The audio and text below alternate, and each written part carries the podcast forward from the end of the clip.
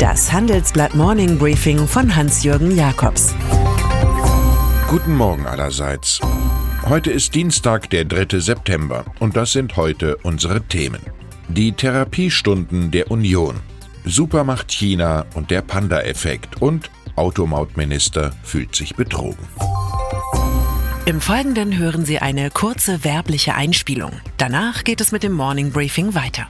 Die fortschreitende Digitalisierung betrifft alle Unternehmensbereiche und Aufgaben, vom Geschäftsmodell bis zu Backoffice-Aufgaben. Eine strategisch kluge Neuausrichtung des Finanzbereichs Ihres Unternehmens, welcher alle diese Anforderungen berücksichtigt und neue Steuerungsimpulse für operatives Business generiert, ist öfters zwingend erforderlich. Die Experten von KPMG begleiten Sie bei der Transformation hin zum innovativen Unternehmen der Zukunft. Damit nutzen Sie alle Vorteile, die Technologie und Umsetzungsstärke mit sich bringen. Mehr als Sie erwarten. Consulting von KPMG. Mehr dazu in den Show Notes. Die Union befindet sich in intensiver Gesprächstherapie, um den Liebesentzug der ostdeutschen Wähler zu bewältigen. Auf maximalen Schmerz folgt maximales Vorschlagswesen. Zunächst einmal müsse sich die Außenwirkung der Großen Koalition in Berlin verbessern. Das fordert Rainer Haseloff, der Ministerpräsident von Sachsen-Anhalt, im Handelsblatt-Interview. Wir haben ja durchaus viel umgesetzt, aber das nimmt leider kaum jemand wahr, sagt er. Der CDU-Politiker will nach den Eroberungszügen der AfD in Brandenburg und Sachsen eine Investitionsoffensive. Aber vielleicht wäre eine Imageoffensive noch dringlicher. Die Leute glauben inzwischen, hier wären nur noch No-Go-Areas. Das Gegenteil ist der Fall.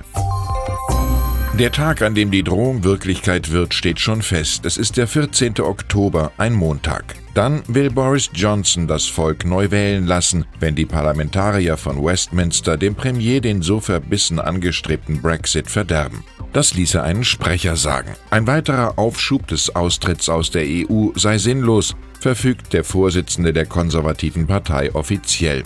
Genau den wollen Rebellen der eigenen Partei in Verbindung mit der Opposition im letzten Moment erreichen. Für Lebhaftigkeit ist also gesorgt, wenn sich die Abgeordneten heute nach der Sommerpause im House of Commons einfinden. Schließlich müssen sie schon nächste Woche in eine lange Zwangspause. Letztlich gilt für den irrlichternden Johnson ein Oliver Cromwell-Satz. Der ist der Mächtige, der nicht weiß, wohin er geht.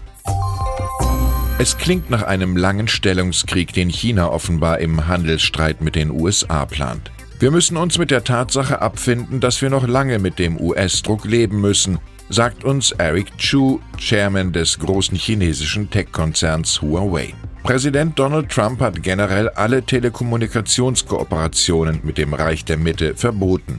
Google widerruft deshalb eine Android-Lizenz für Handys von Huawei und die Chinesen haben alle Lieferketten umgestellt. Huawei hofft nun auf ein neues europäisches Ökosystem für Smartphones. Im Zoowesen klappt das Modell Harmonie bereits. Ein von China für 15 Millionen Dollar bereitgestelltes Panda-Bärchen produzierte im Berliner Tierpark tatsächlich Zwillinge. Sie sollen in vier Jahren zurück nach Homeland China. Mal sehen, ob die Handy-Diplomatie die Panda-Diplomatie noch überholt. Ein Audiomitschnitt enthüllt die ganze Einsamkeit von Carrie Lam, der obersten Repräsentantin von Hongkong. Ihre Chancen auf die heimischen Proteste gegen China zu reagieren seien, Zitat, sehr, sehr, sehr begrenzt, erklärte sie demnach einigen Geschäftsleuten. Dieses Durcheinander verursacht zu haben, sei unverzeihlich, so Lam in dem Audio weiter. Wenn ich die Wahl hätte, wäre das Erste, was ich tun würde, zurückzutreten, nachdem ich mich von Herzen entschuldigt hätte. Wie eine von Peking unabhängige Regierungschefin klingt diese Frau nicht. Die Demonstrationen halten unverändert an, nur werden sie inzwischen von einer forscherknüppelnden Polizei begleitet. Einst war die Firma Autoticket eine Hoffnungsbude für Verkehrsminister Andreas Scheuer von der CSU. Mit ihr wollte er die Pkw-Maut in Deutschland zum Erlöswunder machen. Das war bevor der Europäische Gerichtshof eine Art juristische Vollsperrung der Autobahn verordnete. Da blieb dem forschen CSU-Mann nur übrig, die Verträge mit Autoticket zu kündigen. Nun aber moniert Scheuer, dass der einstige Herzenspartner nach der Kündigung noch sieben Verträge im Gesamtwert von mindestens 576 Millionen Euro unterschrieb.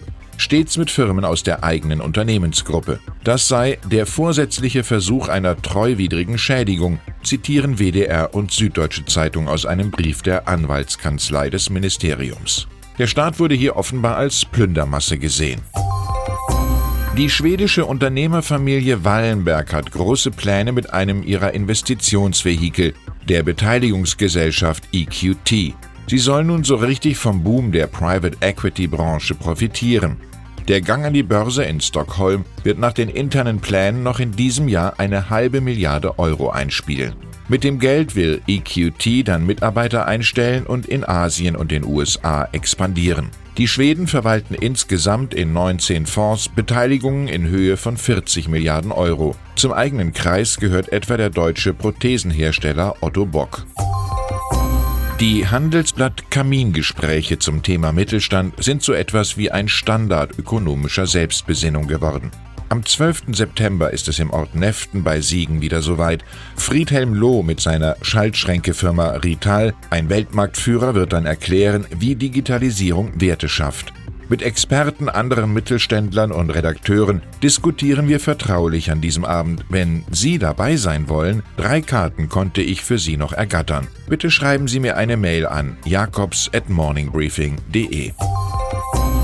Und dann ist da noch das amerikanische Vermarktungsgenie Jeff Koons, der als Künstler firmiert und nun in Paris nach langem Widerstand eine überdimensionierte Skulptur nahe der Champs-Élysées errichten darf.